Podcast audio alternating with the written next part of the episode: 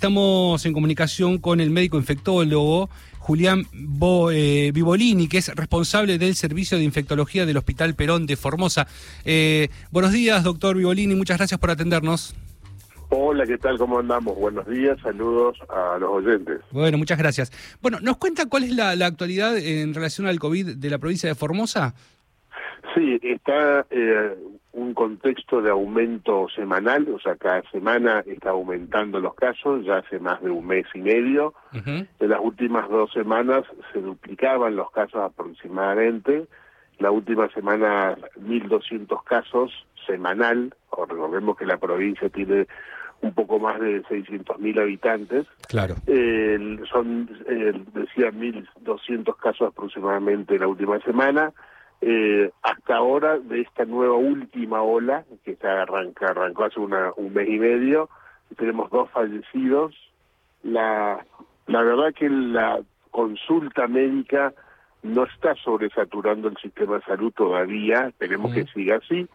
Eh, hay demanda pero todavía no, no, es necesario suspender ninguna otra actividad médica digamos como fue en las anteriores que se suspendía todo lo programado era toda atención exclusivo COVID, todavía eso no ha ocurrido, eh, así que en ese aspecto todavía se encuentra uno más tranquilo, recordemos para la gente que por ahí nos está escuchando, eh, semanalmente en enero, febrero del, año pasado, se, en el pico del año pasado, entre enero y febrero, el máximo de positivos tuvimos 12.000 positivos ah, semanales. En Y ahora estamos teniendo 1.200, o sea que el, el 10%, por decirlo así, eh, de lo que se tenía antes, ¿sí? O sea, sigue aumentando, pero no exponencialmente como se tenía por lo menos los brotes previos.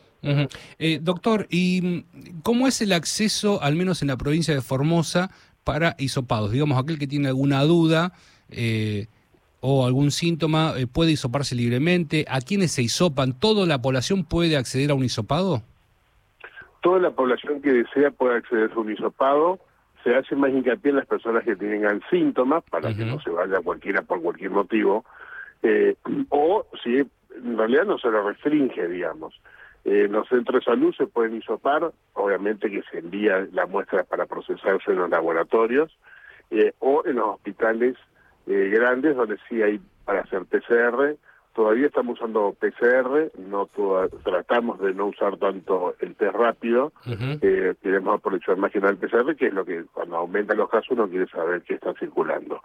Así que en ese aspecto todavía también eh, no hay inconvenientes. Bien, ¿y cuál es la respuesta de la provincia de Formosa a este a este enunciado que dice que el barbijo debería o vuelve a ser necesario e imprescindible, que no es obligatorio?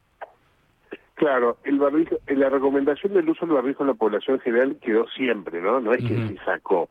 Eh, lo que sí se había sacado es la obligatoriedad, pero la recomendación, como recomendación, siempre quedó.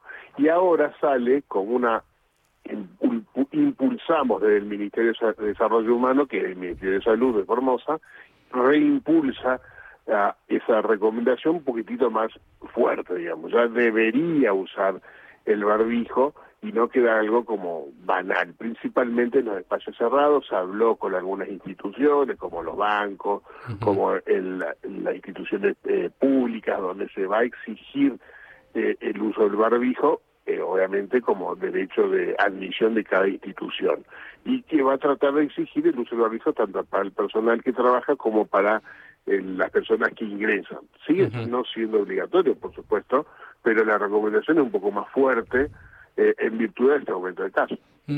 Recordamos, a ver, estamos hablando con el doctor Julián Vivolini, que es responsable del Servicio de Infectología del Hospital Perón de eh, Formosa. Eh, él es médico infectólogo.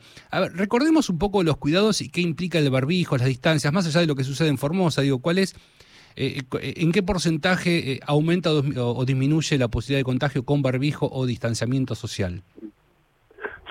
El, al principio viste que fue variando, ahora tenemos este perro del infierno que se transmite un poco más, inclusive. El barbijo funciona muy bien, si para que la población que nos está escuchando, funciona excepcionalmente bien para la gripe y para el COVID también funciona, pero no tanto como para eh, la gripe, pero sigue siendo la herramienta fundamental para prevenir la transmisión. Obviamente el barbijo y el distanciamiento de más de dos metros es lo ideal, el lavado de manos también, porque las secreciones cuando uno tose se lleva la mano a la boca y uno puede transmitir también la infección con, a través de esa vía. Entonces las tres formas más importantes de prevenir, el lavado de manos, el distanciamiento que disminuye las posibilidades. Estamos hablando de esas tres, esas tres medidas disminuyen la posibilidad de infectarse.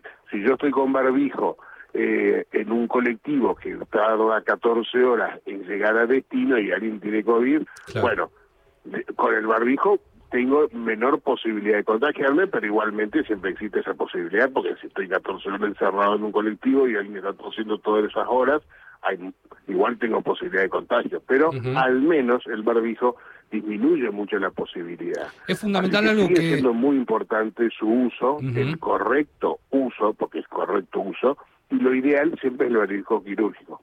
Está bien. Algo que es fundamental, usted mencionó, que es el lavado de manos, aquellos que por ahí están trabajando, están todo el día en la calle y demás. Eh, el alcohol en gel o el alcohol líquido al 70% de alguna manera puede sustituir el lavado de manos en caso de que... No... Así es. El, alcohol en gel es como un lavado de manos, se llama lavado de manos en seco. Es el método, se utilizó muchos años, se viene utilizando en los hospitales, porque una batea para lavarse las manos no siempre es fácil tener al lado de la cama del paciente, entonces siempre se utilizó alcohol en gel, que es el lavado de manos en seco. Es sumamente, eh, sirve muchísimo para reemplazar el otro con el agua y jabón, así que se puede utilizar el gel con alcohol. Eso es mucho mejor que el alcohol solo, ¿sí? El alcohol, ¿por qué le, hablo la diferencia entre uno y otro? El alcohol en gel permite que, sabrán que el alcohol se evapora, ¿no?